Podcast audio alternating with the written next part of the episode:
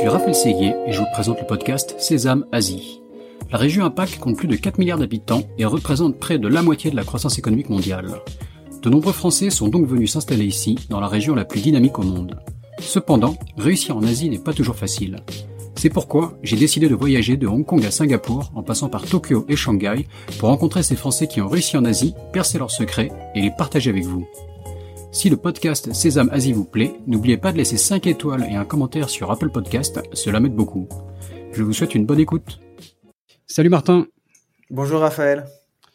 Bonjour Martin Pasquier. Donc euh, merci de rejoindre le podcast Sésame Asie depuis Singapour. Donc tu es consultant indépendant en innovation et en go-to-market Asie. Donc on va discuter de, sujets qui sont récurrents euh, sur le podcast et qui me sont chers vu que ça me, ça me concerne aussi un peu. J'ai travaillé dans ce domaine. On va discuter donc en particulier de comment pour une, une start-up, euh, voire surtout même une scale-up, comment se, se, développer en Asie. On va rentrer dans les, dans les détails. Donc ça va être un épisode super intéressant. Mais avant de démarrer, je te propose de te présenter brièvement, s'il te plaît. Ouais, tout à fait. Merci Raphaël pour, euh, pour l'invitation. Euh, alors, je pense que la, la présentation courte que je vais faire, euh, elle est compliquée pour les profils comme moi qui, et je pense qu'il y en a d'autres hein, qui, qui assistons les startups et les, les aventuriers qui veulent aller en Asie, on a rarement des, des carrières qui sont euh, rectilignes et c'est peut-être ça d'ailleurs aussi l'une des clés du go-to-market, c'est de connaître plusieurs secteurs, plusieurs vies professionnelles pour pouvoir euh, être agile et avoir des référentiels différents parce qu'on est en prise quand même avec un inconnu qui est, qui est très fort, surtout si on le démultiplie à l'échelle des marchés de l'Asie. Euh, moi, j'ai commencé ma carrière en Europe euh, comme consultant en marketing digital à une époque où voilà, c'était euh, il y avait beaucoup de services et beaucoup d'attractions là-dessus. Je suis parti en Asie euh, après trois ans à Paris. Je m'ennuyais un peu et puis la, la zone m'intéressait, mais sans que je la connaisse vraiment. Et en fait, depuis euh, depuis la dizaine d'années où je suis installé à Singapour, j'ai successivement monté trois entreprises, euh, toutes dans le domaine euh, conseil, donc conseil en marketing digital, conseil en innovation. Euh, le Covid a mis un, un, coup d'arrêt à ces activités comme euh, beaucoup d'autres entreprises, et ça on pourra peut-être en parler, c'est qu'est-ce qu'on fait en cas de coup dur quand on est à l'étranger, c'est pas exactement les mêmes circonstances que quand on est dans son pays d'origine. Mhm. Euh, et j'ai après le, enfin juste après cette cette arrêt un peu brutal, euh, j'ai été recruté comme advisor d'une scale-up française qui s'appelle Botify et qui s'étendait en Asie à cette époque-là. Et donc, je les ai aidés euh, de manière assez intense pendant trois ans. Je suis en train de finir là mon, mon contrat avec eux. Euh, et donc, vraiment, j'ai pu assister à la fois au pilote commercial, à la fondation de, de l'équipe Asie, à son passage à l'échelle, au passage à l'échelle dans différents pays. Donc c'est un cas qui était vraiment euh, passionnant de pouvoir vivre euh, depuis l'intérieur d'une entreprise de technologie cette, cette croissance à l'externe. Euh, voilà, et donc là, je retourne sur un rôle de, de consultant indépendant un peu multicarte avec deux grands, on va dire, métiers, un métier autour de l'innovation, donc aider des grands groupes à se connecter avec des startups, à changer leur business model, et euh, un autre angle qui est autour du go-to-market, donc qui est d'aider des entreprises qui veulent s'installer et vendre en Asie et qui se posent des questions qui vont de choix du pays au type de recrutement, à la manière de vendre. On sait qu'on vend pas exactement pareil euh, au Japon ou à Jakarta, euh, et c'est des thématiques que je trouve fascinantes, euh, pas tant sur l'aspect commercial, même si c'est toujours effectivement excitant, mais plutôt sur l'aspect interculturel. Et donc en fait, qu'est-ce qu'il faut adapter, qu'est-ce qu'il faut localiser quand on va à l'étranger, qu'on a peut-être bien réussi dans son dans son terrain d'origine, de son pays d'origine, et qu'en fait il faut se frotter à, à, une adaptation qui est nécessaire. Il faut pas hyper localiser non plus, sinon on perd évidemment l'effet d'échelle. Mais il y a vraiment des, des, des, questions et des enjeux culturels euh, assez passionnants euh, parce que c'est très humain, et c'est ça que j'aime euh, faire au quotidien. Mmh. non, non, bah, le, le, commercial en Asie, l'interculturel, s'adapter, enfin adapter sa solution, euh, l'entreprise, etc. Je, je, note, on va, on va développer tous ces sujets. Mais peut-être Botify, peut-être en deux mots, qu'est-ce que qu'est-ce que qu'est-ce que ça fait euh, Botify? Alors euh, ouais, donc Botify, c'est une scale-up comme on dit. Euh, donc une scale-up, c'est une startup qui a bien grossi. Il n'y a pas vraiment de définition scientifique, mais souvent on dit que c'est des entreprises de start de technologie qui ont levé assez d'argent, peut-être 10 millions, 15 millions, 20 millions de dollars, euh, série B, série C, euh, qui sont déjà sur plusieurs pays. Et donc Botify, la spécialité, c'est un, outil dans le SEO, donc le, le Search Engine Optimization. Et c'est un outil qui en fait va équiper les, les, grands acteurs du e-commerce euh, pour automatiser une partie de ce fameux référencement naturel dans les moteurs de recherche. Donc c'est une solution B2B, c'est une solution euh, enterprise comme on dit, c'est-à-dire que c'est un, un, niveau de licence qui est à la fois plutôt cher euh, pour le client, ça c'est pas avec une carte bleue qu'on l'achète, et surtout ça demande un, un, cycle de vente qui est assez complexe parce qu'on va devoir convaincre à la fois des équipes marketing, des équipes techniques, on va devoir euh, passer sous les fourches codines des équipes de procurement, d'achat, de compliance, de légal. Donc ça fait des cycles de vente assez longs et ça nous impose d'aller voir des types d'interlocuteurs qui sont très très variés en fonction des pays. Mmh ok, merci. Hein. Le, SEO, c'est un, un, large sujet qui a pris pas mal d'importance ces dernières années et où euh, pas mal de gens ne, ne, comprennent rien. Il y a un côté un peu mystérieux et, et même le, côté, enfin, l'aspect, on n'obtient pas forcément des résultats du jour au lendemain avec le SEO euh, ouvre la porte à parfois pas mal de. On peut pendant six mois, on peut se faire bananer et on va nous dire bon, c'est normal en fait, ça prend six mois à démarrer les, résultats du SEO, donc il y, a, un décalage dans le temps qui fait que c'est assez complexe, mais euh, pour, les, pour les clients qui comprennent pas, je veux dire. Mais bon bah, j'ai envie d'enchaîner directement sur donc le, un peu le vif de la discussion. Euh, donc tu m'as envoyé, tu as, une petite présentation euh, qui, est, qui est super. Tu, tu, me dis, tu me diras si tu peux la partager ou une version simplifiée à des, à des mhm, écouteurs, qui, à des, à des écouteurs, comme on dit, à des auditeurs qui sont, euh, qui sont intéressés. Euh, mais donc le, pour commencer, pour, pour qui l'Asie quoi? Donc là on parle des, on parle des startups, des scale-up. Euh, pour quel, qui est concerné par l'Asie et à quel moment J'ai envie de te, de demander? Euh, en, en, fait, je pense que quand on parle des scale-up, alors de par leur modèle d'affaires, il y a un enjeu d'internationalisation qui est même pas très fort, mais qui est nécessaire. On sait qu'en fait, ces entreprises de tech, elles sont financées par des VC. Les VC ont besoin d'un retour assez gros par le simple fait du jeu que le, le VC euh, va mettre de l'argent dans un portfolio de startups toutes différentes les unes des autres. Peut-être que les fonds qui sont derrière ont investi dans 15, 20, 30, 100 startups. On sait que la plupart des startups euh, vont malheureusement aller au tapis. Hein. C'est la vie des entreprises euh, nouvelles et en particulier de technologie. Et donc du coup, euh, pour avoir un gros retour sur au moins l'une des boîtes du portefeuille, et ben ça fait que toutes les boîtes du portefeuille ont un rythme assez assez élevé d'intensité commerciale, doivent dépasser leurs frontières. Et on sait qu'en fait, si les, les géants de la tech aujourd'hui sont principalement américains ou chinois, euh, c'est pas parce qu'ils sont plus doués que les autres, c'est parce qu'ils ont un marché d'origine, un marché mère qui est assez grand pour passer à l'échelle, pour devenir profitable. Et derrière, après, évidemment, leur expansion euh, internationale est très très différente d'une entreprise qui va partir de la France, pour laquelle la France n'est pas suffisante, pour laquelle trois quatre pays européens ne sont pas suffisants et sur pour laquelle en fait il faut aller euh, en dehors. Donc c'est vrai que ces entreprises elles sont poussées par une nécessité euh, d'aller chercher de la croissance et idéalement derrière de la profitabilité sur les années qui viennent. Euh, très souvent ce sont des entreprises qui ont déjà un pied aux États-Unis. Euh, et dans le cas de Botify, c'est pas une surprise. Hein, le, les États-Unis, euh, c'est le marché numéro un en termes de taille quand on est dans le e-commerce, euh, on a des effets de, bord, des effets d'échelle qui sont euh, tout simplement euh, euh, durs à battre quand on est un pays de 300 millions et des, poussières alignées sur le même modèle. Et donc du coup, très souvent, ces entreprises ont leur QG en Europe, en tout cas pour celles qui m'intéressent. elles ont fait deux trois pays en Europe pas toujours avec un, un, un, succès hyper établi dans chaque pays. Euh, déjà de passer la frontière euh, du Rhin ou de la Manche, euh, on se rend compte que les différences culturelles sont beaucoup plus grandes que ce qu'on imaginait, alors qu'on est juste à 3-4 heures de train de Paris. le marché américain est, on va dire, en phase de conquête où se passe bien, et du coup, on se dit, bah, en fait, on a, on a la partie occidentale du monde, hein, si on se réfère au méridien de Greenwich, mais qu'est-ce qu'on fait de la partie orientale du monde?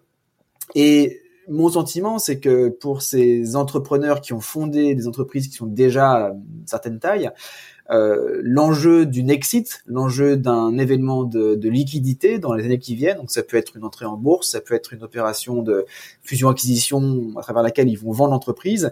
Ils doivent se dire euh, quand même, ça serait bien d'avoir l'Asie dans notre euh, scope régional. D'abord parce qu'on a peut-être des clients globaux qui ont une présence en Asie, et surtout euh, ben, une vraie belle exit, une vraie belle success story d'entrepreneur, c'est de vendre une boîte mondiale. Et, alors je n'ai pas besoin de te convaincre toi, Raphaël, qui est à Taïwan, mais euh, on est dans une zone du monde qui est extrêmement dynamique, qui croît très fortement, et donc du coup, je pense que pour l'entrepreneur et peut-être le VC derrière, il y a peut-être, au-delà de l'enjeu financier, un enjeu d'excitation, de se dire on recommence, pas de zéro, mais en tout cas on recommence une aventure entrepreneuriale en se lançant en Asie et en allant à la conquête de cet énorme continent qui va nous poser plein de questions très compliquées, mais qui derrière peut évidemment déboucher sur des, des tailles de marché qui sont euh, euh, vraiment euh, significatives, hein, que ça soit en Chine, en Inde ou même au Japon. On parle assez peu du Japon qui est malgré tout ce qu'on en dit, pays vieillissant, etc., c'est quand même un pays de plus de 100 millions d'habitants, avec des gros moyens d'achat, euh, avec des gros besoins de transformation.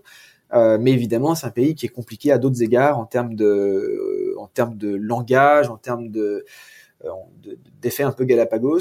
Donc je pense que c'est ça qui se passe un peu dans la tête du décideur ou de la décideuse euh, aux commandes de sa startup, c'est comment rajouter l'Asie dans mon scope géographique.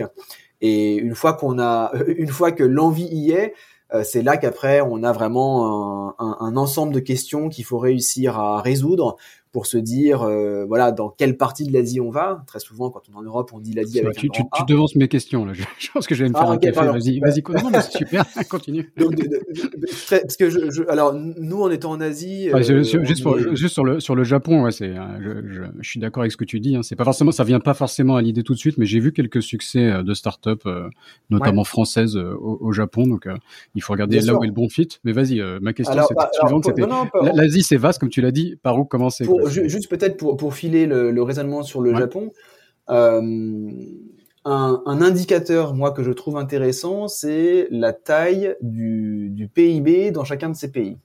Et en fait, on se rend compte, euh, et je pourrais partager une carte qui est intéressante, qui compare en fait les PIB des zones euh, Amérique, Europe et Asie avec des petits clusters de la même taille. Et en fait, alors il y a beaucoup de gens qui disent, alors moi je suis basé à Singapour, donc c'est l'Asie du Sud-Est, et qui disent mais regardez la taille de l'Indonésie, c'est énorme. Alors oui, effectivement, il y a beaucoup de gens, c'est 260 millions de personnes euh, aux dernières informations, mais quand on regarde la taille du PIB, ce sont encore des petits pays. Le Japon qui a je dirais pas mauvaise réputation, mais qui a une réputation de complexité et en plus d'être une économie qui ben, est en train de se faire dépasser euh, par la Chine et tout ça, malgré tout, ça reste euh, une puissance économique euh, qui a très très peu d'égal en fait en Asie. Il n'y a que la Chine qui est devant, après c'est le Japon, et ensuite assez loin derrière, on a euh, l'Inde, l'Indonésie, ces pays-là. Donc euh, il faut aussi arriver par moment, et c'est dur à faire, la part des choses entre les pays évidents qui nous sautent comme ça euh, un peu en premier niveau. Donc déjà quand on dit l'Asie très souvent c'est la Chine qui s'imprime juste derrière. Euh, il faut aller regarder la taille des pays, il faut aller regarder la culture d'achat de logiciels de ces pays. Alors l'Indonésie c'est un très beau pays. Est-ce qu'ils sont habitués à acheter du software sous licence avec euh, voilà tout le euh, tout, toute la, le folklore qui va avec, euh, d'avant-vente, de vente, euh, d'upsell, et eh ben c'est pas si certain que ça. Donc euh, il y a vraiment des, des, des, critères à regarder pour savoir un peu où on met les pieds. Et je dirais que peut-être que ce qui est le plus surprenant pour moi, c'est que des, des, entreprises de tech qui ont déjà bien migré en Europe ou aux US euh, ont tendance peut-être à simplifier l'Asie euh, alors qu'il y a quand même un, un gros travail de, de, défrichage à faire pour savoir où est-ce qu'on va mettre les pieds. Et ne serait-ce que de se dire qu'on va mettre notre euh, notre QG local à, à, Singapour, à Hong Kong, à Shanghai, à Bangalore, à Tokyo ou à Jakarta, bah ça c'est déjà une belle question à résoudre et je pense qu'il y a plusieurs mois de travail euh, pour euh, avoir une réponse satisfaisante. Mmh. Non, tout à fait. Pour, pour, apporter un petit exemple sur ce que tu viens de dire, moi j'ai eu l'occasion de travailler un peu dans, dans le retail tech qui est un, un, sujet intéressant en France. On a pas mal de belles startups. Et c'est vrai que les Philippines, c'est pas non plus le pays qui vient à l'idée tout de suite, euh, les Philippines, mais dans le retail, il y a quand même quelques groupes euh, assez conséquents euh, qui sont présents là-bas, des, des, groupes locaux. Et, et quand j'étais chez eux et que tu vois les hangars littéralement où tu as mm. des, centaines de petits employés euh, euh, qui font de l'administratif, et que toi, tu es là pour vendre une solution logicielle, tu réalises un peu le coût du travail aux Philippines, et que la digitalisation, bah voilà, on ils en sont pas encore. Enfin, on se comprend quoi, le, par rapport au coût du travail, etc. Ça va pas avancer aussi vite qu'en Occident ou dans d'autres pays d'Asie. Donc euh, ouais, c'est aussi bien de, venir. Ouais, vas-y, vas-y, je t'en prie. Et, et, et, ça, c'est un vrai autre critère à regarder, c'est le coût du travail local. Et c'est vrai que dans beaucoup de pays, euh, un client potentiel, un prospect qui serait qualifié. Alors ça, pareil, on pourra parler de la qualification des prospects parce que c'est souvent dans les startups euh, du SaaS, du software as service ou dans les startups en général, euh, il y a des grilles de, de, prospection qui sont assez euh, assez nettes, assez millimétrées. On appelle ça le, le ICP, le Ideal Customer Profile. C'est souvent un code euh, qui va de A à E. Euh, les comptes A, c'est les comptes stratégiques, euh, il faut absolument les avoir. Les comptes B, c'est déjà très gros. Les comptes C, bon, c'est pas mal, mais il faut pas trop en avoir parce que ça prend du temps. Et en fait, dans beaucoup de pays, même des comptes stratégiques peuvent se dire, ben, la solution qu'on me présente est intéressante, mais rendez-vous compte que j'ai des, dizaines de milliers de surdiplômés indonésiens, indiens, chinois dans mon pays qui pourraient faire le taf en interne. Et malheureusement, je l'ai quand même vu souvent, euh, des entreprises dans des, des gros clients potentiels, dans des marchés émergents, vont être tentés et vont aller dans la direction de je prends votre euh, votre pitch. Euh, si je peux avoir les écrans des démos, c'est encore mieux. Et puis je vais essayer de, de, de faire ça euh, dans ma cuisine avec mes ingénieurs du cru. Alors ça dure un an, deux ans. on l'a eu nous avec un très gros acteur du e-commerce en, en, Indonésie, l'un des trois premiers. Et donc bon bah on est on a noté dans l'agenda revenir les voir dans deux ans quand ils se seront gamélés ça n'a pas manqué, ils se sont gamélés. Et en fait, c'est compliqué pour ces, start ces entreprises de se dire qu'il faut acheter quelque chose d'un peu onéreux euh, plutôt que d'embaucher des équipes, euh, ça va euh, les distraire, c'est pas vraiment le focus.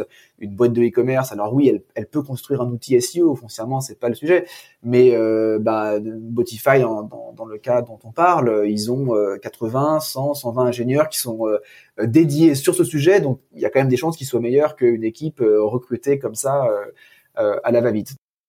Donc il y a vraiment un sujet de différence de comportement d'achat pour les prospects qu'on vise.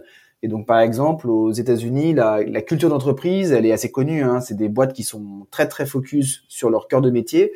Quand une boîte américaine ne sait pas faire quelque chose et que ce quelque chose n'est pas son cœur de métier, en général, elle va faire appel à des prestataires extérieurs ce Presta, ça peut être une agence, ça peut être un géant de la tech, un Microsoft, ça peut être euh, une scale-up évidemment qui est la bonne solution.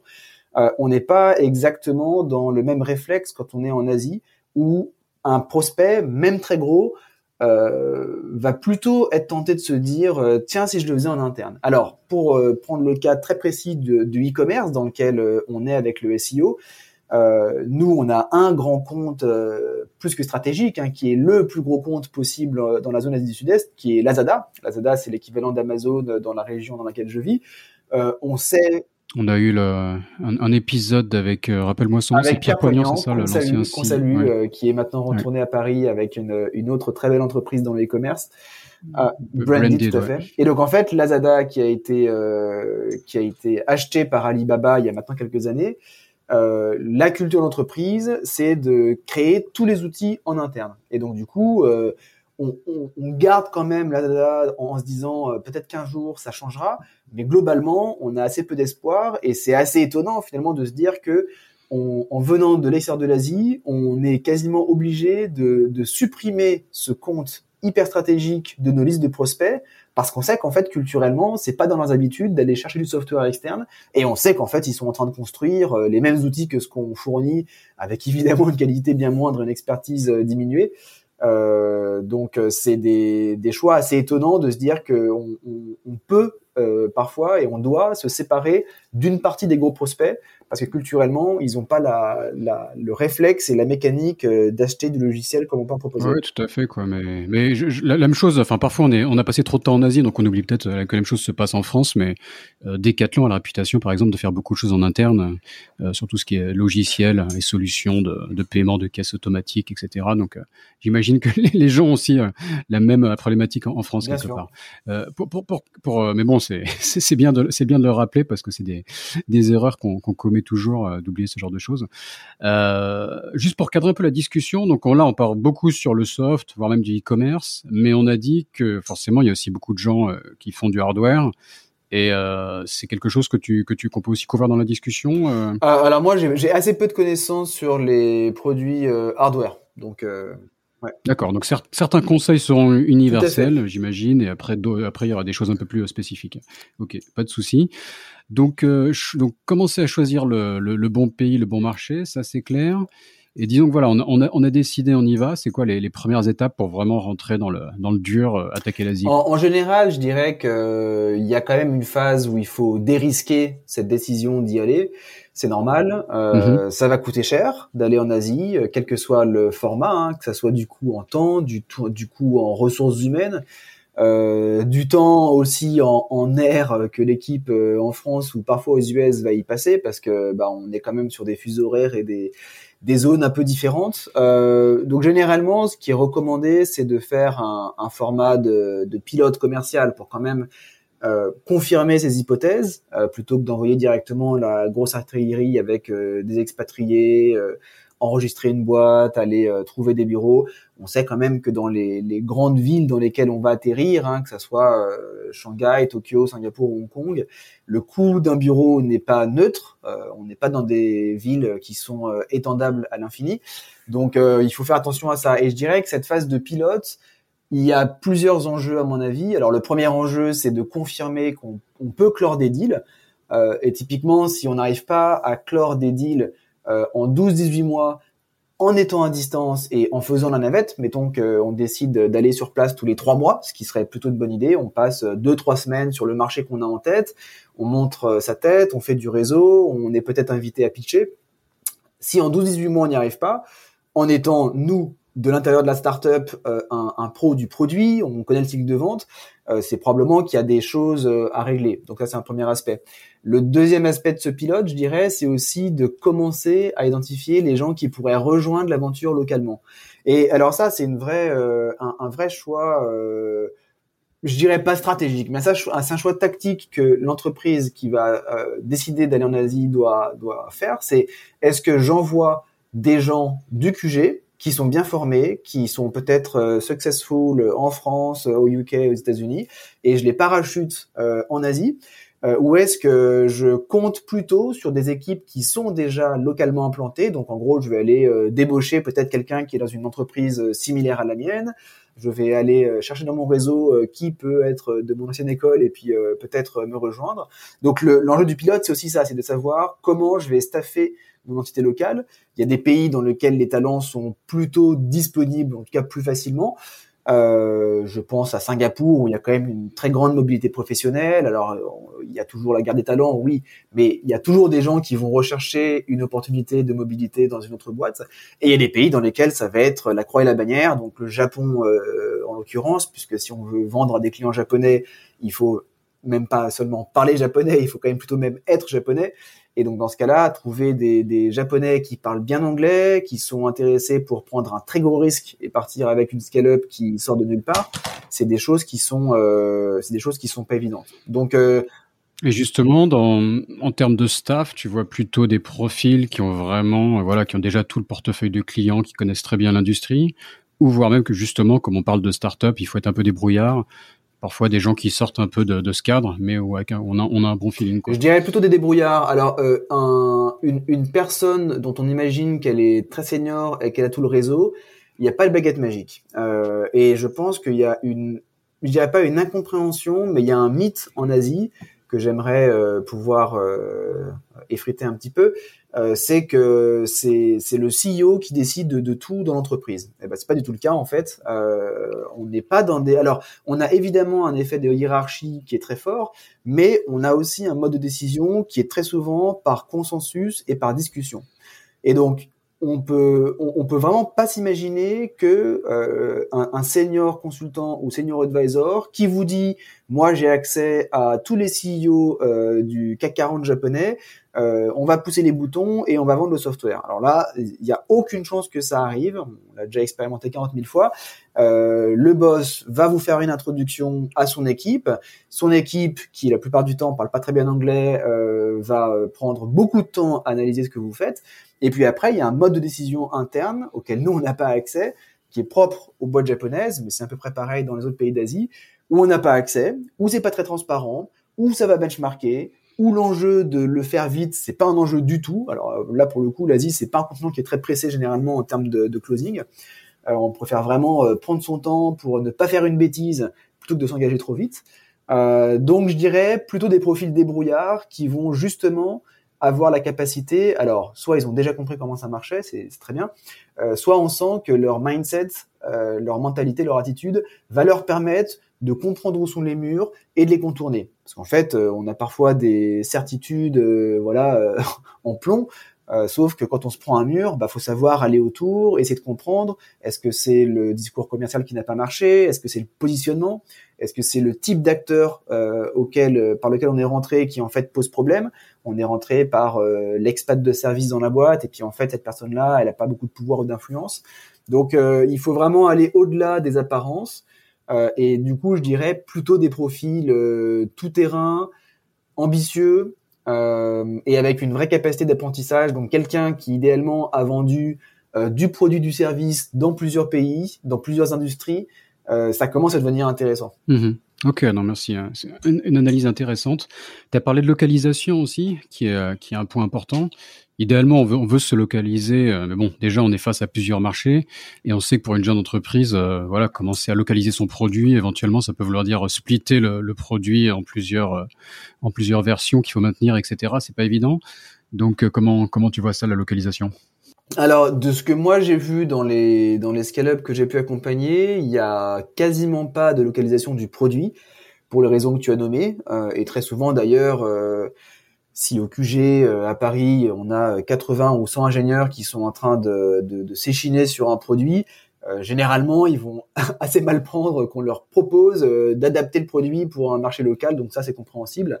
Par contre, on va adapter tout le reste. Donc on va adapter et localiser potentiellement le prix, alors pas tant sur une échelle de euh, l'Asie c'est moins cher. L'Asie c'est pas moins cher, ça faut se sortir de la tête. Faut jamais vendre moins cher en Asie. Ça c'est la plus grosse connerie qu'on puisse faire. Il faut vendre au même prix. Les grosses boîtes d'Asie achètent du McKinsey, du Deloitte au kilomètre, donc elles ont tout à fait les moyens euh, quand le besoin est, décelé d'acheter ce qu'il faut. Euh, par contre, le prix en termes de comment il est découpé. Et très souvent, en Asie, on a un enjeu qui est plus fort sur ce qu'on appelle le customer success, donc euh, l'après-vente, donc le support. Euh, en général, les startups et les scale-up veulent faire le moins de support possible. C'est la raison pour laquelle c'est des boîtes de tech. Euh, L'idée, c'est pas de vendre du service au kilomètre derrière. Sauf que en Asie, on a plusieurs, je dirais, aspect de culturel. Alors, on a ce côté perdre la face qu'on retrouve quand même dans beaucoup de pays. On n'a on n'a pas une grosse euh, une, grosse euh, comment dire euh, tendance à aimer ce, ce que tu appelles support c'est du, du, service client c'est du service client c'est de l'onboarding c'est répondre rapidement quand on a un besoin. Il y a un vrai niveau d'exigence. Plus on va dans l'Asie du Nord-Est comme le Japon plus c'est vrai euh, mais on peut vraiment pas imaginer faire le même package. Alors on peut vendre euh, un service, euh, on peut vendre au même prix, mais par contre, il faut vraiment que le, le, le produit prenne moins de place et que le service prenne un peu plus de place pour s'assurer que quand le, votre client japonais semi-paniqué vous appelle, euh, il tombe pas sur un message automatique. désolé, le quota de service est rempli. maintenant, faut attendre. Ça, c'est pas possible ça. Donc, dans des entreprises qui doivent euh, renouveler leurs clients tout le temps. Ça, c'est le cas des startups. Hein. L'un des grands enjeux des startups, c'est le churn, c'est le, taux de rétention. Donc, il faut qu'il soit très très haut. Euh, un client asiatique qui sent qu'il n'est pas euh, bien soigné en termes de service va probablement pas renouveler. C'est très important pour eux d'avoir accès à quelqu'un qui va expliquer. Eux-mêmes ont aucune envie de se retrouver face à leur boss qui va les aiguillonner sur au fait pourquoi ça marche pas comme ça comme ça. Donc il faut vraiment arriver à un niveau de service plus élevé que ce qu'on aurait aux États-Unis ou en Europe. Mhm, d'accord. Et là, pour une boîte étrangère, il y a une problématique un peu, c'est un peu la poule et l'œuf. On a, on a besoin d'investir sur place pour mettre en place tout ce que tu as décrit. À la fois, on a envie d'avoir du business avant de faire les investissements. Donc, où, où placer le curseur euh? Bah, le curseur, en fait, en Asie, euh, il est malheureusement assez simple à, à, à positionner. C'est, il faut y aller pour le long terme. Les Asiatiques sont, encore une fois, c'est des généralités, mais je, je pense qu'elles se vérifient dans pas mal des pays on est sur des, des cultures où on aime euh, le long terme, où la confiance se construit pas dans la vitesse, euh, il faut se voir plusieurs fois. Euh, et donc du coup, c'est difficile de penser qu'on peut faire l'Asie sur euh, un coup. On va faire un coup. On va aller, euh, on a une intro, on va closer le deal, ça va bien se passer. Et puis en plus, trop cool, on a, on a même pas eu besoin d'envoyer quelqu'un et d'ouvrir un bureau. Alors ça, franchement, on l'a pas vu souvent. Euh, et si on veut vraiment se donner la chance d'avoir une place dans ces gros marchés, euh, je pense au Japon parce que le Japon, on a vraiment une, une, une telle surface de clients euh, corporate à conquérir que voilà la taille du gâteau est très très alléchant mais il faut y aller et euh, c'est hyper difficile de se dire qu'on va le faire du dehors. Dans beaucoup de ces pays par ailleurs, les références, alors ça c'est un autre point de la localisation, les références clients qu'on peut rapporter de l'étranger n'ont quasiment aucune valeur. Et quand je dis quasiment, euh, je suis déjà assez généreux. Poli. Voilà. Donc euh, vous avez euh, vous avez Nike, vous avez euh, j'en sais rien Amazon, peu importe. C'est pas le sujet. On s'en fiche. Vous avez vendu à des gens de votre culture, good for you. Maintenant, montrez-moi. Et idéalement, votre client euh, japonais ou indonésien va prendre son téléphone, appeler quelqu'un qui connaît, qui vous a acheté, et va demander. Alors, ça se passe comment Comment il a vendu C'est quoi le prix, etc., etc. Donc, euh, il faut arriver à faire ça je trouve que l'écueil principal des scale-up qui s'étendent en Asie, c'est de se contenter, c'est logique au départ, des grands comptes français. Alors nous, en tant que Français, on est hyper chanceux parce que la plupart de nos grosses boîtes sont très internationales. Donc on va avoir du LVMH, on va avoir du Decathlon, on va avoir du L'Oréal, on va en avoir plein.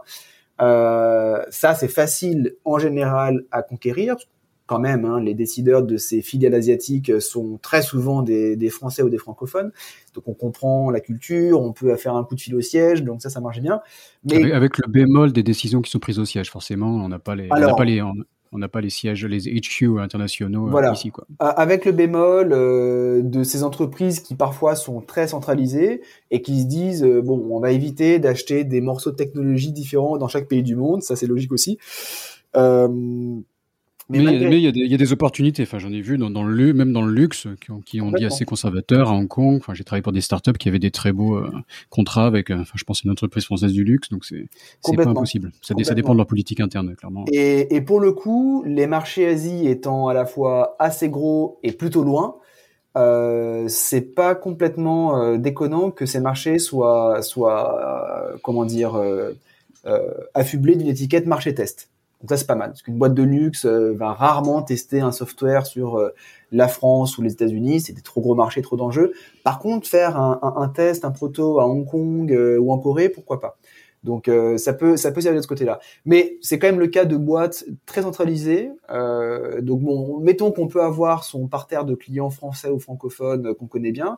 Après, le vrai enjeu, c'est comment signer le premier client japonais, parce que pareil, si vous avez le, signé L'Oréal Japon, euh, ça fait pas de vous pour un prospect purement japonais, une boîte qui a réussi à vendre un client japonais. Les clients japonais, ça va être, euh, alors il y a des boîtes dans le tabac, il y a des boîtes évidemment dans toute la partie industrie, il y a la partie automobile, euh, il y a certaines boîtes étrangères dont les filiales asiatiques ou japonaises sont considérées comme locales. Donc par exemple, McDo Japon, c'est c'est un tel bazar entre guillemets que euh, si on le signe, ça, ça compte bizarrement comme une référence locale pour le marché japonais. Donc c'est des petites choses qui mm-hmm. parfois peuvent aider. Mais c'est vrai que de craquer ce premier client, euh, ce premier client euh, local, c'est quelque chose d'important. Et puis bon, bah d'aller en Asie, c'est aussi ça. Hein, c'est pas que de vendre à ses pairs. Euh, on avait eu une, discussion avec un, un, VP de l'une des scale-up françaises en Asie, et lui, sa stratégie dans ces types d'entreprises, c'était de regarder dans chaque pays quels sont les gros conglomérats en Asie, on adore les conglomérats. Donc en gros, c'est des holdings qui vont vendre euh, tout dans ces pays-là. Donc en Thaïlande, par exemple, on a deux trois conglomérats qui font euh, à la fois du ciment, du bancaire, de la pharma, du retail. Donc ça, c'est assez commun. Et de regarder si dans ces conglomérats, au niveau de la tranche décideur, donc en gros euh, directeur, VP, SVP, C-level, on a des expats.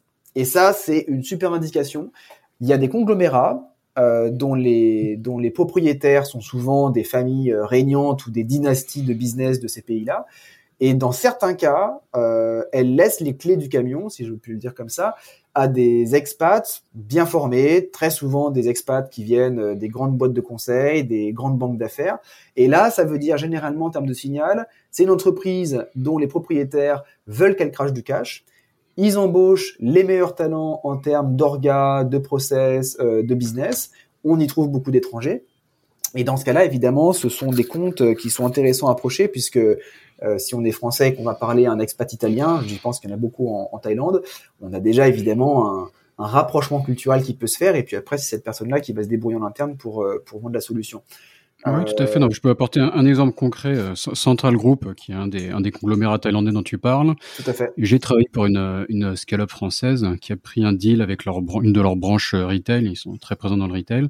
Et il se trouve que le, le général manager de cette branche retail était français. Donc, euh, après, bon, malheureusement, ça s'est moins bien passé. La, la, la, livraison du produit a été un peu plus compliquée. Enfin, du, voilà, bon, ça, c'est un autre enjeu. Mais alors, ça, c'est anecdotique, mais, mais ça apporte de l'eau au moulin sur le côté, euh, l'opportunité business.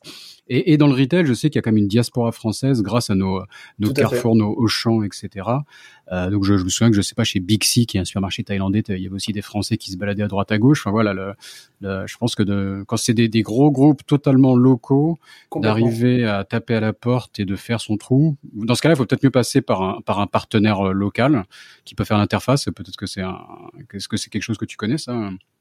Alors peut-être juste un, un, distributeur, ou enfin ça dépend des industries. Pour, mais revenir sur la, pour revenir sur la partie expat dans ces boîtes-là, là typiquement une une action hyper simple à faire avant d'aller en Asie et on peut même embaucher un stagiaire euh, un peu smart d'une école de commerce à Paris qui va faire le boulot pour vous en interne, c'est d'aller effectivement prendre euh, les dix grosses boîtes locales des dix pays d'Asie qui vous branchent et vous allez faire un, un, une extraction de données sur LinkedIn, c'est très facile à faire aujourd'hui avec les outils LinkedIn euh, Premium, et vous allez chercher euh, voilà les, expats européens dans ces dix grosses boîtes de ces dix gros pays asi asiatiques. Et là, vous avez déjà une liste de chasse qui est plutôt sympa. Donc euh, ça, pour faire un roadshow euh, six mois après et dire, by the way, mon cher expat à Central Group en Thaïlande, je suis à Bangkok dans six mois, prenons un café. Ça, c'est hyper facile à faire, ça coûte rien, euh, à part le coût du stagiaire. Et vraiment, euh, c'est une super belle manière d'aller euh, comprendre les marchés. Alors, on n'y va pas pour aller vendre ses casseroles, évidemment, pas, pas, la première fois en tout cas, mais d'aller avoir un chat avec quelqu'un qui... Alors, Central, c'est un groupe super parce que les gens, généralement, ils restent longtemps, je pense qu'ils sont bien payés. Et donc, du coup, d'avoir accès à un francophone qui a passé 10 ans en Thaïlande, dont 5 ans dans le plus grand et qui va vous raconter la vie sur place, ah bah là, dis donc, euh, là, allez-y avec un stagiaire qui va prendre les notes, parce que c'est vraiment les, les insights sur euh, comment eux comprennent les circuits de décision, comment ils achètent, qu'est-ce qu'ils achètent pas. Euh, c'est c'est la, la, la, source d'infos qui me semble la plus mmh. intéressante. Non, non, clairement. Euh, je regarde, donc j'ai ta présentation sous les yeux, il y a plein de trucs euh, hyper intéressants. Euh, il y a des, euh, des choses qui, qui, me sautent aux yeux justement. Par exemple, tu, tu dis que parfois l'équipe euh, commerciale qui a été formée en local en Asie peut être un peu trop, un peu trop salesy, quoi, un peu trop sales oriented, je sais pas comment le dire en français, par rapport à la maison mère. Tu peux développer un peu ce point? Alors, alors ça, c'est plutôt des histoires de, de culture d'entreprise, de culture de filiale, euh, et c'est parfois en principe, je pense que ça pose pas trop de soucis, mais il faut quand même l'avoir en tête, c'est que, et c'est le cas d'ailleurs dans toutes les boîtes de tech en dehors de leur marché mère, très souvent quand on est une boîte de tech, euh, les ingénieurs sont au QG. Donc euh, ils ont été recrutés, ils font de la R&D, euh, ça a certains coûts, mais c'est là que la tech est produite. Et la plupart des marchés en dehors des marchés mères euh, sont des marchés de vente. Donc en gros, il n'y a pas d'ingénieurs euh, dans les marchés d'export. C'est souvent plutôt des vendeurs, des pré-vendeurs, des post-vendeurs. On a toute une série de, titres. Et ce qui fait que quand on va être dans une filiale euh, en, en, Asie, par exemple, euh, c'est uniquement de la vente. C'est uniquement des vendeurs. Donc ça va avoir évidemment une coloration, ça va donner une coloration à l'équipe. Euh, bah déjà il faut aller euh, chercher des gens qui sont euh, pas des morts de faim mais des gens qui aiment vendre pas tous les profils aiment, aiment vendre hein. Euh, ça veut dire que la culture de la boîte va être orientée vraiment autour du concept des, des quarters, des trimestres. Donc en gros, tout le monde va stresser à mort le dernier mois parce qu'il faut aller remplir les quotas, sinon on se fait dégager.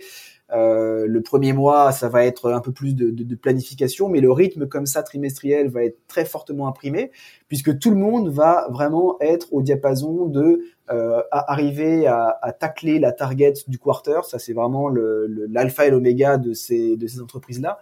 Donc, ça fait que c'est pas exactement la même culture euh, par rapport au QG où il va y avoir euh, du product, de l'ingénierie, il va y avoir des fonctions financières et légales un peu plus étoffées.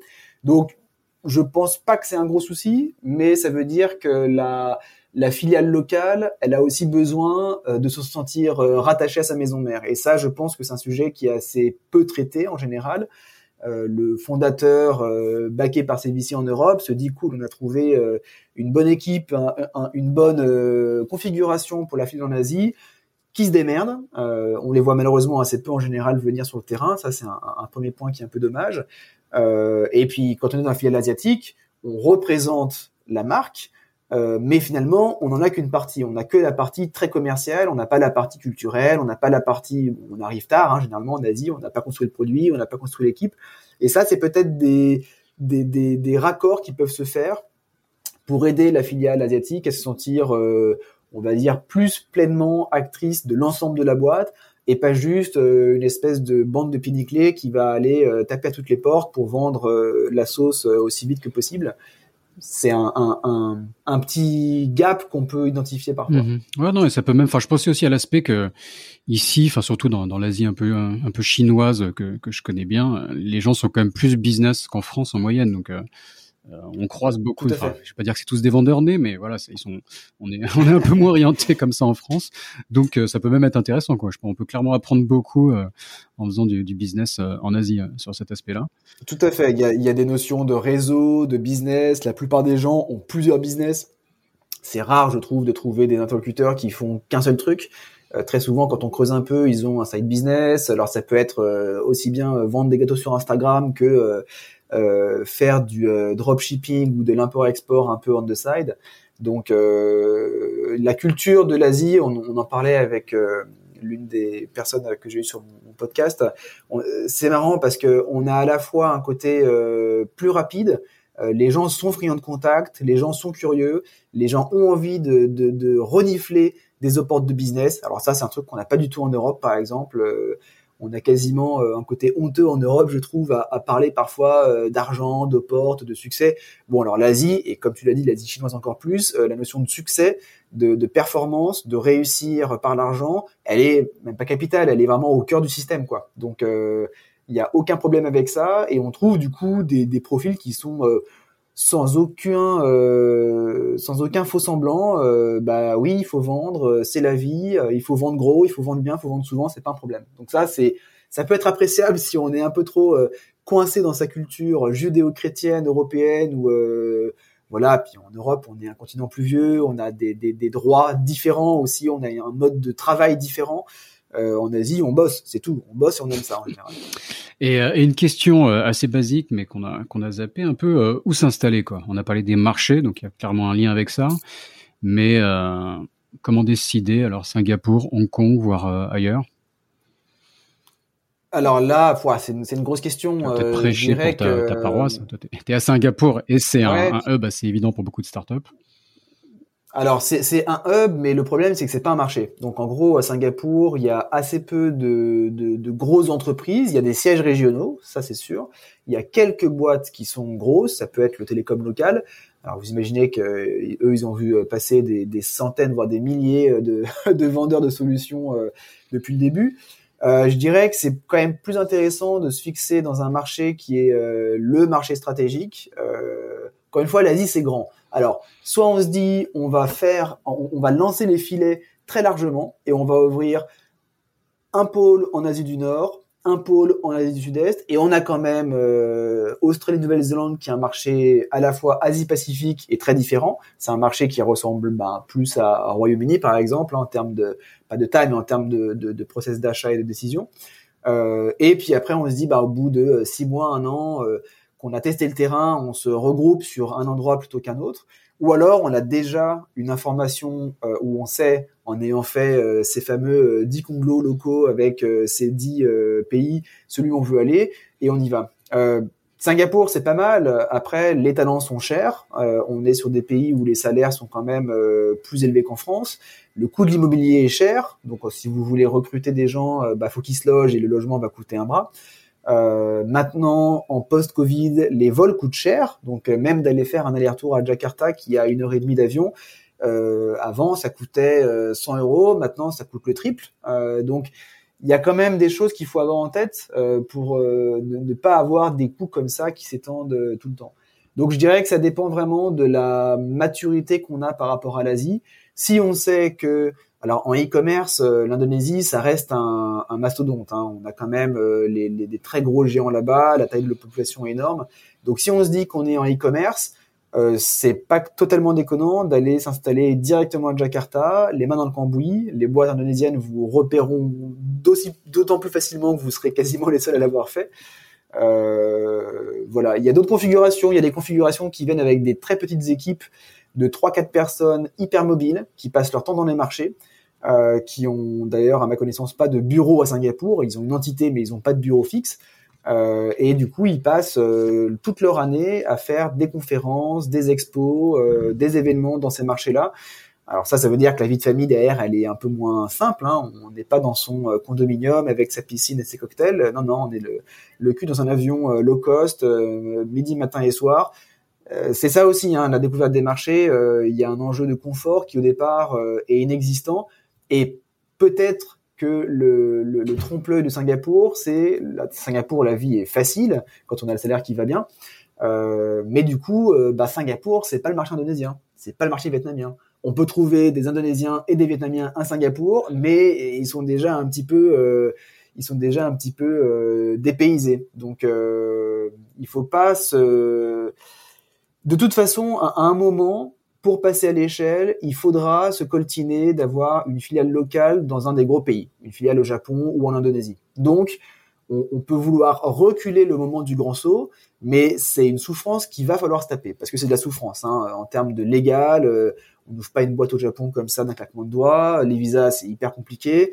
Euh, les salaires, euh, ça dépend, mais la, la, monnaie locale peut parfois faire du yo-yo, donc on peut passer du simple au double parfois sur la même année. Donc ça, c'est quelque chose qui va arriver. Est-ce qu'on veut se l'infliger tôt ou tard dans le parcours? C'est une bonne question. Euh, mais je pense quand même que se concentrer sur un marché sur lequel on a une certitude, euh, bah faut y aller et faut y aller en vrai. Donc euh, autant se prendre les difficultés au départ, comme ça après on a on a fait la, la plus grosse marche et on peut scaler. Mais c'est des sujets qui sont effectivement euh, compliqués. Après la bataille des villes sympas, c'est souvent entre Hong Kong et Hong Kong et Singapour, on dit. Euh, mais aujourd'hui, je dirais qu'il y a d'autres villes qui tirent leur épingle du jeu, comme euh, Bangkok. Alors, parce que les coûts de la vie sont devenus très très chers à Hong Kong et Singapour, euh, il y a beaucoup de boîtes qui relocalisent leurs sièges régionaux à Bangkok. Il y a des boîtes en énergie, il y a des boîtes en pharma, il y a des boîtes en FMCG. Euh, la qualité de la vie en Thaïlande est hyper agréable. Euh, c'est un pays qui est très varié.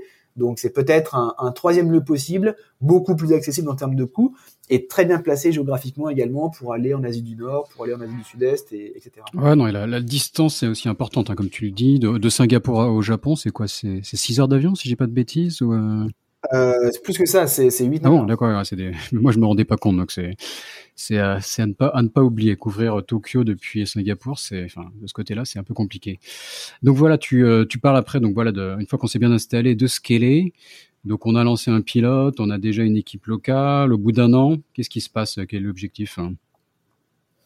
Bah, au bout d'un an, en fait, une, une fois qu'on a compris qu'il y avait un marché et qu'on a compris comment y vendre, le passage à l'échelle, en fait, ça va être. Euh, alors, il y a une partie autour des talents, euh, parce qu'en fait, quand on commence à avoir de la traction, euh, bah, il faut des gens pour aller faire des propositions, pour aller euh, faire des démos, etc.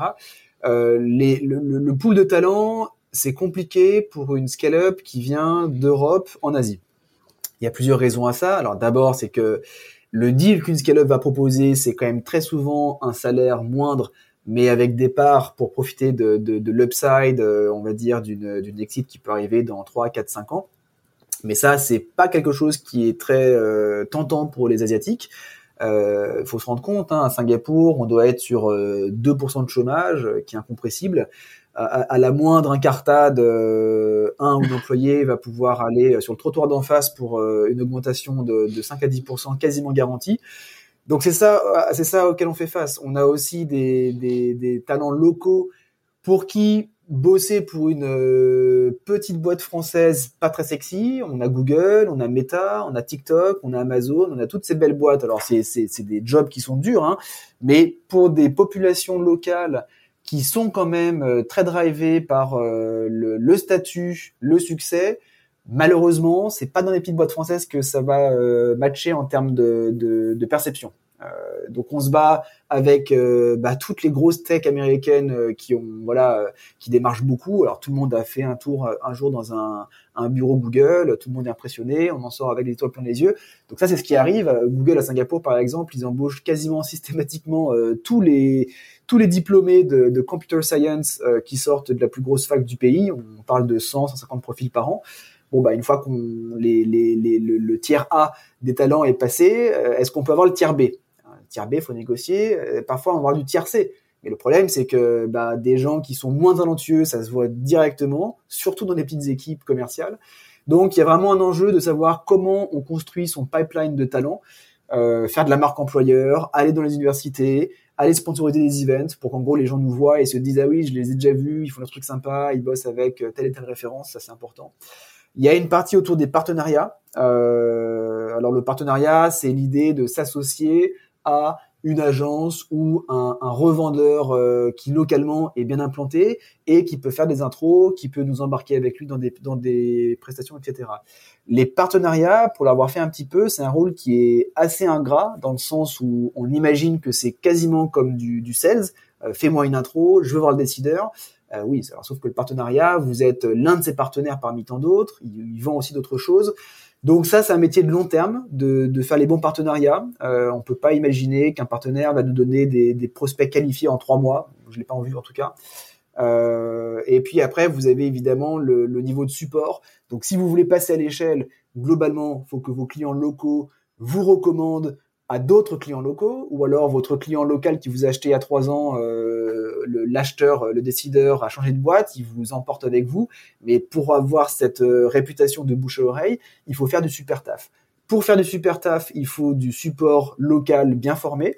Alors nous, on a eu de la chance, par exemple, sur Botify, d'avoir une une Customer Success Manager euh, qui avait la particularité assez unique de parler japonais et indonésien. Voilà, c'était le truc parfait parce que c'est les deux gros marchés euh, qu'on visait et euh, du coup pour quelqu'un qui va pouvoir parler euh, en langue locale avec les, deux types d'interlocuteurs, franchement, elle mériterait quasiment un double salaire parce que c'est quasiment impossible à trouver. Donc, je pense que ces trois choses-là, un pipeline de talent qu'on va pouvoir voilà solliciter dès qu'on sent que ça s'accélère, des partenariats qui peuvent nous aider à, à qualifier les opportes, donc par exemple, on va aller voir euh, d'autres scale-up qui bossent sur le, même créneau que nous. On va aller voir des revendeurs de software, il y en a beaucoup. L'idée, c'est pas tant d'avoir des leads, mais c'est d'avoir de l'information. Euh, je sais que tu as vendu un gros logiciel à tel gros client. Euh, me fais pas d'intro, mais dis-moi comment ça se passe. Qui est-ce qui a acheté? Est-ce que c'était long? Est-ce qu'en gros ils ont été très tatillons sur euh, le prix, sur le process, sur le support, sur le légal, etc. Et puis après, évidemment, d'avoir le bon niveau de support. Avec ça, on, on commence à pouvoir passer à l'échelle. Et évidemment, le meilleur moyen, c'est d'avoir vos clients qui parlent de vous. Alors moi, je, l'ai déjà vu effectivement dans d'autres scale-up en Asie, où euh, le deal que fait la scale-up avec le client, c'est on, on vous, fait un prix sympa. Par contre, euh, vous êtes notre tête de gondole et on vous demande d'intervenir à quasiment tous les événements euh, pour prêcher la bonne parole de comment notre produit aide vos équipes euh, à faire ça bien. Alors ça, c'est euh, ça, c'est l'argument killer. Vous avez les compétiteurs et les prospects qui sont dans la salle et ils voient l'un de leurs pairs qui recommande votre solution. Là, on commence à gagner beaucoup de points, mais évidemment, il faut déjà avoir dans la poche ce, premier client local. Mm-hmm. Ok, ouais. Merci beaucoup. Hein. Hyper intéressant. Je prends des notes.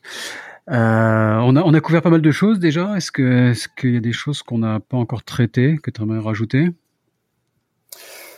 Euh, Est-ce qu'il y a des choses qu'on n'a pas encore traitées? Euh, Non, c'est pas mal. Après, je pense que les une partie qui est compliquée, c'est euh, la taille de l'Asie.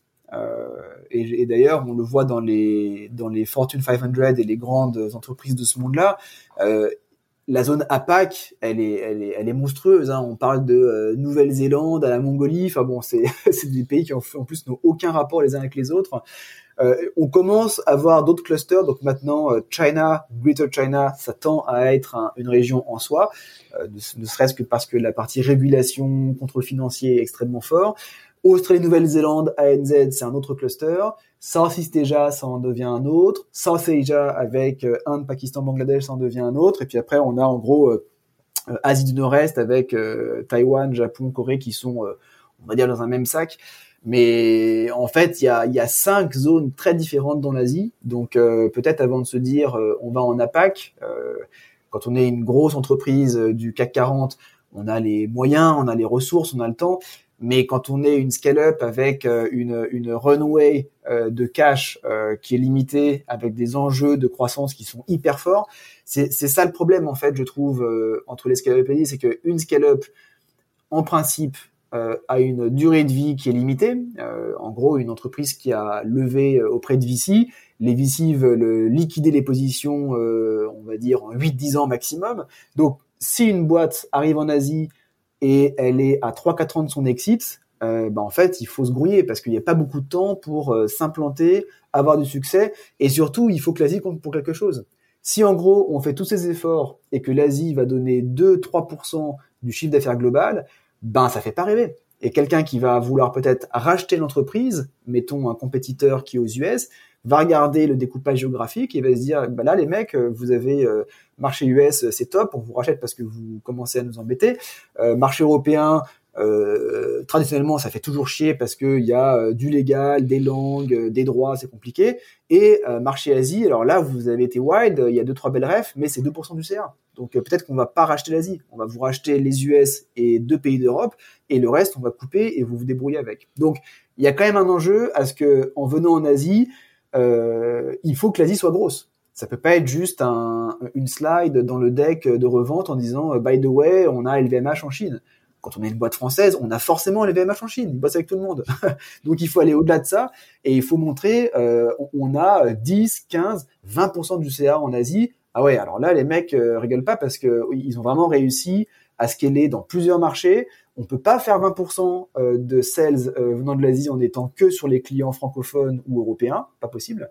Donc donc il y a un enjeu de taille et d'ambition qui doit être mesuré à l'aune du temps que ça va prendre. Donc comme on sait que ça prend du temps de convaincre un client local, de le faire passer à l'échelle, de l'upseller, il faut mieux être bien focus sur un ou deux pays dont on sent qu'ils vont peut-être pouvoir. C'est mieux de se dire, euh, bah on a fait 4% du CA global avec la Thaïlande, euh, que de se dire on a fait 6% avec l'Asie totale, parce que ça va être plus euh, significatif, quoi. Donc il y a, y a, je pense, un enjeu assez fort sur prendre plus le temps au départ de bien choisir le pays qu'on va vouloir approcher et miser plus de ressources là-dessus plutôt que de s'étaler, on va dire, sur euh, une zone qui va couvrir 5-6 euh, fuseaux horaires, euh, hémisphère nord, hémisphère sud, et sur lequel, alors on parlait des vols, hein, bah si vous êtes si vous êtes le top sales de la boîte et que vous êtes à Sydney, eh ben, allez se faire les déplacements à Tokyo, à Singapour. La première fois, c'est marrant. La deuxième fois, ça commence à devenir un peu long. Puis la troisième fois, ça vous gaffe parce que c'est vraiment des rythmes de vie qui sont quand même très compliqué. Donc euh, je dirais vraiment le, le, focus sur le pays, je pense, est un, un point qui est qui est pas forcément traité. Euh, et il faut un peu de courage pour se dire euh, bah on fera pas de la Chine par exemple. Alors la Chine ça tente tout le monde mais c'est compliqué à des à des à des millions d'égards. Il y a beaucoup de scale-up d'ailleurs qui n'y vont pas parce que euh, on n'est pas trop sûr au niveau de l'IP on n'est pas trop sûr au niveau du recrutement on n'est pas trop sûr au niveau de comment on va pouvoir sortir le cash si on en fait beaucoup euh, donc il y a des, même, euh, questions. Si, si tu te places dans, dans une optique de, de rachat de, de, de, ta, de ta, de ta scale-up à un moment, ça peut potentiellement être par une entreprise américaine, c'est quand même pas rare. Et les Américains vis-à-vis -vis de la Chine, euh, ils deviennent de plus en plus euh, tatillons. Enfin, je sais pas si c'est le bon terme, mais je pense que vous comprendrez. Donc ça, c'est peut-être aussi un, un, aspect à prendre en compte. Euh, ouais, il y a des, genre... Bah là, en fait, c'est ce qu'on appelle la déglobalisation. Alors ça, c'est quelque chose qui a beaucoup changé, euh, je pense, pour toi et pour moi. Euh, moi, il y a dix ans, quand je suis arrivé, alors j'allais beaucoup, beaucoup en Chine pour mes clients. Euh, pour moi, la Chine, c'était comme la France. Euh, alors oui, il y a un État, euh, mais globalement, les gens contournent l'État en permanence. Les gens font leur business à côté. Il y avait un optimiste en Chine qui était extrêmement fort. C'était vraiment très agréable d'y aller. là maintenant, avec Xi Jinping, le Covid et puis les tensions qui, qui ont, qui ont lieu, c'est très compliqué. Et on, sait même que dans des équipes à Singapour, euh, d'avoir un Indien et un Chinois dans la même équipe, ça va commencer à créer des, des, des, des problèmes. Ah, ça, je, ça, je euh, savais pas, c'est intéressant. voilà, c'est des, des, pays qui sont pas en guerre aujourd'hui, mais qui se fritent quand même. La euh, frontière, ouais, c'est un peu chaud là. Hein. La frontière, c'est chaud, donc euh, donc ça, c'est un un sujet même avant de considérer qu'un acheteur va se dire euh, oh là là, est-ce que je suis pas en train de mettre le pied dans un champ de mine? Euh, Si vous avez une boîte qui va devoir à un moment euh, réunir des partenaires euh, australiens, chinois, indiens, euh, good luck.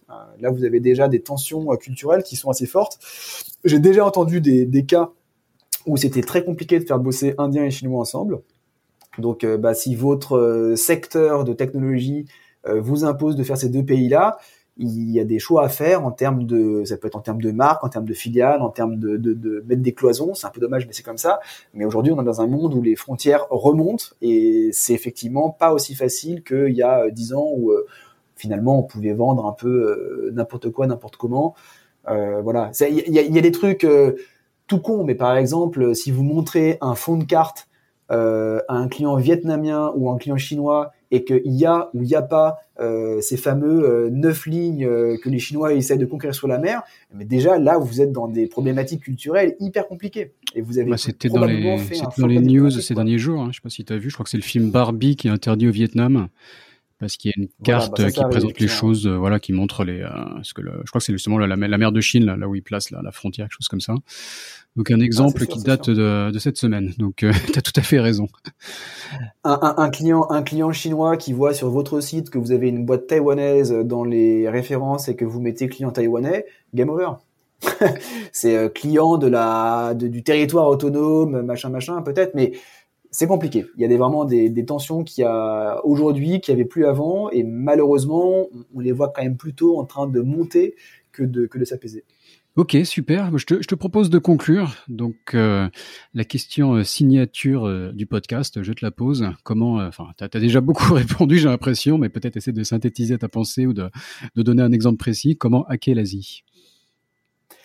Comment hacker l'Asie Alors, ça, c'est une anecdote aussi que je, que je tiens d'une scale-up avec qui j'ai pas mal bossé ces, ces derniers mois dans la région. Euh, c'est le réseau des francophones dans les grosses boîtes. Alors, c'est un peu une redite de ce qu'on a dit tout à l'heure, mais quand même, ce sales guy, euh, alors il a passé 4-5 ans dans euh, le QG de la scale-up en France. Donc, il sait vendre la solution à, la terre entière en, en, Europe.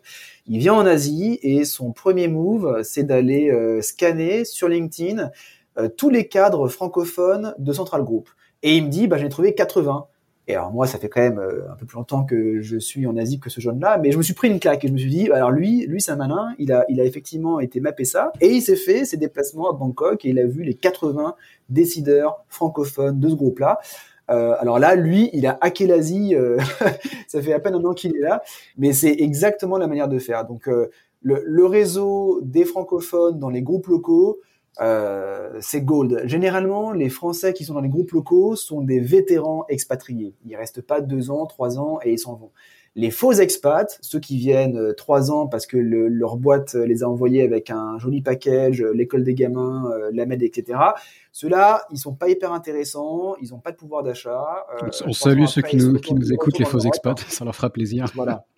Non, mais je, je, pense que les gens savent de quoi on parle. Euh, on peut être un, un, un vrai expat qui fait euh, trois ans à Hong Kong, trois ans à Dubaï, trois ans aux US, mais c'est généralement pas ces gens-là qui permettent de bien comprendre le pays, la culture et la boîte. Par contre, les franco qui vont dans les boîtes locales, euh, la boîte locale, de toute façon, elle va pas embaucher quelqu'un qui vient pour deux ans. Ça, j'ai jamais vu. Donc, elle va embaucher quelqu'un qui est peut-être là depuis cinq, dix ans, Peut-être quelqu'un qui est marié avec une locale. Alors ça, c'est le grand classique de l'Asie. Ah oui, marié une Asiate. Bah oui, ça, ça montre quand même un certain commitment et puis un certain attachement à la région.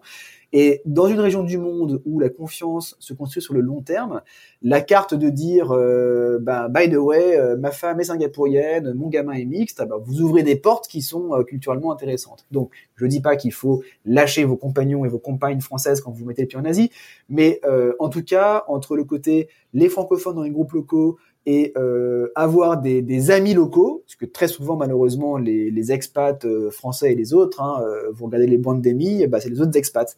Alors on tourne en rond dans CAC 40, Fortune 500, mais on, ne se donne pas la chance d'avoir accès aux, clients locaux qui sont quand même le, grand prix qu'on veut viser quand on est, je pense, dans ces, dans ces régions-là. Très bien. Bah, je te remercie, Martin. Euh, alors, tu as cité euh, ton podcast. Je ne sais pas s'il est déjà en ligne. Tu peux nous en dire plus et peut-être la, manière de te contacter. Euh... Oui, tout à fait. Alors, je suis très présent sur euh, LinkedIn. Euh, Martin Pasquier, je crois qu'il y en a qu'un. Je mettrai le lien dans, le, dans la description. Ouais, tout à fait. Ce, ce podcast que j'ai lancé, alors je le partage sur LinkedIn et sur YouTube. Pareil, on peut le retrouver avec mon nom. Et c'est des entretiens de ce qu'on appelle des VP APAC vice-président APAC. Donc c'est souvent les, les, les, les, experts, les managers qui sont propulsés à la tête de ces filiales asiatiques, que ce soit un lancement de marché ou déjà des, des, des marchés un peu étoffés. Et ce qui m'intéresse de comprendre, c'est euh, déjà comment on trouve un VP APAC, parce que c'est des profils qui sont assez particuliers. Et puis c'est quoi la vie d'un VP APAC au quotidien entre le lancement de marché, la rétention des équipes, le lien avec le QG. Euh, c'est des thématiques euh, dans lesquelles je baigne et que je trouve intéressantes d'explorer. donc, euh, donc voilà. Ok, super. Bah, merci beaucoup et à une prochaine alors. Salut. Merci Raphaël. Merci beaucoup. Au revoir. Cet épisode de Sésame Asie est maintenant fini. Si vous êtes toujours là, c'est que ça vous a sûrement plu. N'hésitez donc pas à laisser 5 étoiles et un commentaire sur Apple Podcast, cela m'aide beaucoup. Pour me contacter, le plus simple est de m'ajouter sur LinkedIn, Raphaël Séguier, S-E-G-H-I-E-R. N'hésitez pas à me dire ce que vous avez pensé du podcast, à suggérer des invités ou des thèmes qui vous intéressent. Tout feedback est le bienvenu. Merci d'avance et je vous retrouve au prochain épisode. Salut